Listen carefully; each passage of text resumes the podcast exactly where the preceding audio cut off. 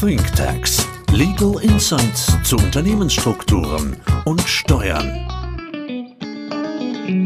Herzlich willkommen zu einer neuen Folge ThinkTax. Mein Name ist Hendrik Grosse und heute bei mir im Studio ist Benjamin Rothmund. Hallo Benjamin. Hallo Hendrik, grüß dich. So, vielen Dank, dass du heute bei mir bist, um über ein sehr interessantes Thema zu sprechen. Und wir wollen ja nicht nur in einer Folge darüber sprechen, sondern im Rahmen einer sogenannten Miniserie. Wir hatten überlegt, womit haben wir oft Berührungspunkte in der Praxis? Das ist ein sogenannter Trust. Wir haben immer wieder Fälle, dass mit Trust-Strukturen auf uns zugekommen wird, weil wir entweder Mandanten haben, die im Ausland leben und entscheiden, nach Deutschland zu gehen und vielleicht ja, irgendwie einen Bezug zum angloamerikanischen Recht haben. Oder auch einfach ja, Personen, die hier leben und die eben Verwandte oder Vorfahren in den USA hatten und jetzt auf einmal erfahren haben, ja, dass sie Begünstigte eines sogenannten Trusts sind. Das ist für viele dann oft doch überraschend. Ja, hab so nach dem Motto, habe ich hier überhaupt was zu tun in Deutschland? Was ist das überhaupt? Was habe ich hier für Folgen, sowohl rechtlicher als auch steuerlicher Art? Und das ist ja der Hintergrund, warum wir mal gesagt haben, wir setzen uns mal zusammen, machen eine Miniserie und gehen quasi so mal von Anfang bis zum Ende. Ne, was ist ein Trust? Wie wird er hier in Deutschland so eingestuft? Und natürlich auch über die steuerlichen Folgen das einmal durchzugehen. Und ja, wie gesagt, da freue ich mich, dass du dabei bist. Ich freue mich auch und ich kann da nur zustimmen. Also die Internationalisierung generell des, des Lebens hat dazu geführt, dass wir diese Fälle sehr oft haben und es sich lohnt, auch vertieft damit zu beschäftigen. Absolut, absolut. Und wenn wir jetzt mal einsteigen in das Thema ganz oberflächlich, stellt sich als erstes für mich jetzt mal so die Frage, warum wird überhaupt so ein Trust errichtet? Also für den Angloamerikaner ist der Trust eigentlich so eine Allzweckwaffe. Er wird äh, zum Beispiel auch als Testamentsersatz benutzt in, in den USA. Und letztendlich wird er als Instrument der Nachlassplanung und Vermögensbindung verwendet. So wird zum Beispiel wie bei der Stiftung durch die Übertragung von Vermögen auf den Trust eine mehrfache Vererbung desselben Vermögens vermieden. Mhm, also das heißt, ich kann mir durch den Trust das Vermögen sozusagen zusammenhalten in einer Struktur. Exakt, genau. Ich mhm. bündele es in einer Struktur. Es gibt keine Zersplitterung der Vermögenswerte. Auch Pflichtteilsansprüche äh, können minimiert werden, wenn es sie denn dann in der entsprechenden Rechtsordnung gibt. Und ja, letztendlich wird es dann auch als Ersatz für sämtliche erbrechtlichen Gestaltungen verwendet. Mhm, da fällt einem ja die Testamentsvollstreckung ein. Warum macht man das nicht im Ausland? Das gibt es tatsächlich teilweise so nicht. Also als Dauertestamentsvollstreckung, wie mhm. wir es im deutschen Recht kennen, mit maximal 30 Jahre Laufzeit, habe ich einfach in manchen Rechtsordnungen nicht und dann brauche ich den Trust sozusagen als Ersatz. Okay, nehmen wir also mit. Hauptgrund ist, die ganzen Sachen, wie wir sie hier aus Deutschland kennen, wie zum Beispiel eine Dauertestamentsvollstreckung, gibt es oft im Ausland nicht. Und wir sagen deshalb, naja, da ist der Trust eigentlich so ein super simples Mittel, insbesondere im amerikanischen Raum, um eben einfach so Vermögen zu bündeln und langfristig in einer Struktur zu halten. Exakt. Den Vorteil in den USA hat man noch, dass man tatsächlich das Nachlassverfahren vermeidet, wenn man das Vermögen auf den Trust überträgt. Das Probate, das ist ein sehr nerviges Verfahren in den USA, kann man vermeiden, wenn man die Struktur einsetzt. Grundsätzlich äh, kann man tatsächlich auch, wir werden heute heute eher die privatnützigen Zwecke beleuchten, aber auch gemeinnützige Zwecke könnten verfolgt werden mit dem Trust. Ah, okay, also sozusagen so eine Allzweckwaffe im Ausland. Okay, super. Okay, kennen wir die Gründe somit, warum man das macht? Wenn wir uns jetzt auf der nächsten Ebene damit entscheiden, okay, ich möchte so einen Trust errichten im Ausland, wie funktioniert das? Was muss ich da machen? Wer sind die Beteiligten? Was wären so die Schritte? Also im Grundsatz haben wir drei Personen, die an so einer Trust-Struktur beteiligt sind. Die erste Person ist der Trust-Errichter oder Settlor.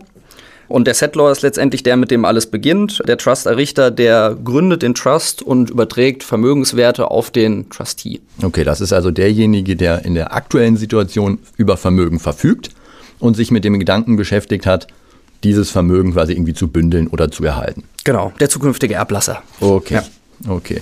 Was passiert mit dem Vermögen? Was, was macht er dann damit? Also es wird auf den Trustee übertragen zu formalem Eigentum und der Trustee, der Trustverwalter, verwaltet diese Vermögenswerte dann im Interesse der Begünstigten, die sie am Ende erhalten sollen. Okay, also es gibt einen Errichter und einen Verwalter, der wiederum das Vermögen für sogenannte Begünstigte Genau, das wäre jetzt die dritte Personengruppe, die Begünstigten des Trusts, die sozusagen dann am Ende dieser Dreierkette stehen und die Erträge des Vermögens, des Trustvermögens erhalten oder eben auch allfällig die Vermögenswerte.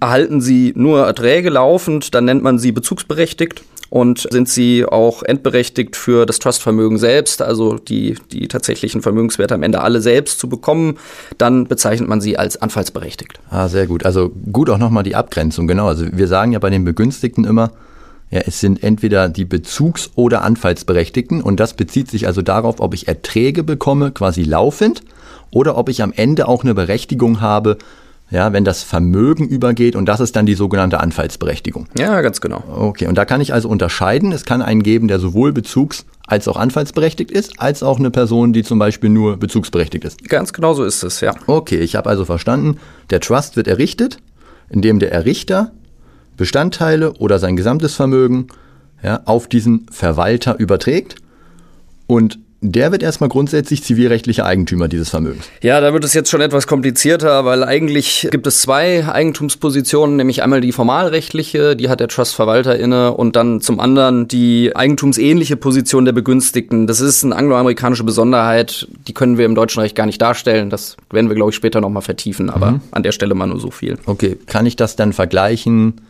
Mit einem, mit einem Treuhandverhältnis zum Beispiel? Ja, unter anderem. Man könnte auch die Parallele tatsächlich ziehen zur Stiftung, wo man ja eigentlich auch im Grundsatz so ein Drei-Personen-Verhältnis hat zwischen Stifter, dem Stiftungsrat und den Destinatären dann am Ende.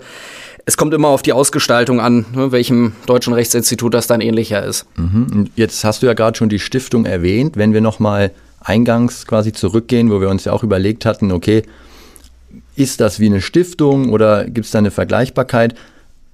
Kann man das sagen, dass es da eine Vergleichbarkeit gibt zur Stiftung oder gibt es einen zentralen Unterschied? Also es gibt die Vergleichbarkeit im Sinne dieses Drei-Personen-Verhältnisses aus meiner Sicht. Allerdings ist der große Unterschied, dass die Stiftung zumindest im deutschen Recht halt rechtsfähig ist und der Trust ist nicht rechtsfähig in den jeweiligen Rechtsordnungen. Also das gilt auch für alle Rechtsordnungen, in denen es ihn gibt. Er hat keine eigene Rechtspersönlichkeit. Eigentlich übertrage ich das Vermögen auf den Trustee, der handelt und ist halt eben der formalrechtliche Eigentümer. Und das ist letztendlich eine sprachliche Besonderheit, dass ich sage, der Trust macht irgendwas, der Trust kann nichts machen. Mhm, okay, verstanden. Also es ist quasi so, die Stiftung, so wie wir sie in der Praxis normalerweise bauen, als rechtsfähige Familienstiftung, da ist halt der zentrale Unterschied, dass wir dort das Vermögen quasi nehmen und vom Stifter auf die Stiftung übertragen.